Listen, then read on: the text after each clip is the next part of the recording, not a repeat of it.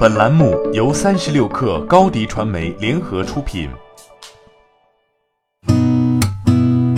八点一刻，听互联网圈的新鲜事儿。今天是二零一九年四月十一号，星期四。你好，我是金盛。The Information 援引知情人士消息称，京东正在计划新一轮裁员，裁员比例在百分之八左右，一些团队甚至可能减半。目前，京东员工超过十五万，这也意味着有大约一点二万人将失去工作。现在还不清楚会有哪些团队受到影响，但根据预测，北京总部和京东的物流仓储团队将是裁员重灾区。随后，京东方面回应称，大规模裁员的信息是完全失实的。三十六氪从多位字节跳动员工处了解到，在集团四月初员工绩效及年终奖数额确定后，字节跳动将开放新一轮期权换购，允许二零一八年绩效评定达到 M 以上的员工，将所获年终奖金以每股四十四美元的折扣价等比兑换为相应数量的期权，十股起换。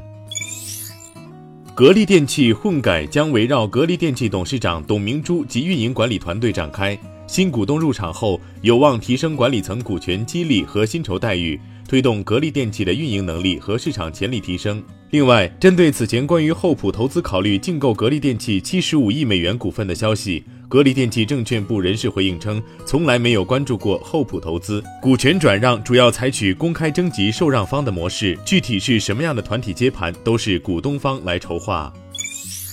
继高德之后，支付宝小程序又跟阿里系另一 App UC 浏览器实现打通，用户可以通过 UC 浏览器及其他浏览器的神马搜索打开支付宝小程序。初期，支付宝综合小程序的质量、产品体验、服务体验等几个维度，推荐了部分行业的一千个优质小程序上线到 UC 浏览器。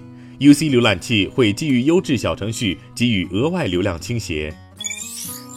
亚马逊昨天宣布，亚马逊全球开店杭州跨境电商园江干区钱塘智慧城落成并正式投入使用。亚马逊全球开店杭州跨境电商园正式投入使用后，通过与政府、出口服务商共建园区，提供品牌运营、人才培训、跨境物流等多方面服务，共同帮助杭州及周边地区企业开展跨境出口电商业务。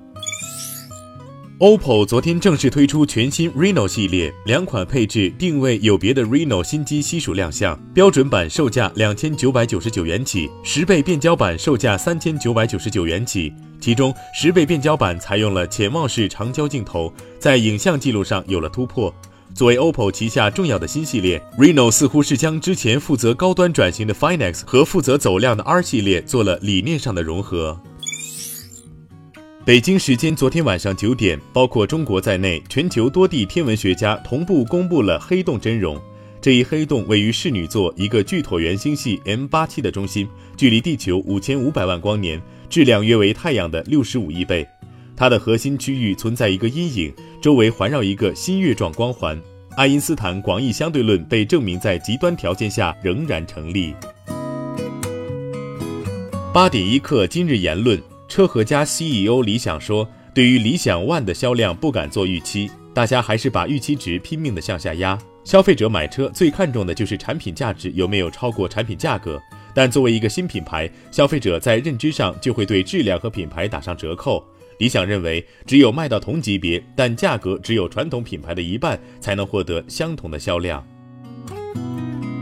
好，今天咱们就先聊到这儿。责编：彦东，我是金盛，八点一刻。咱们明天见。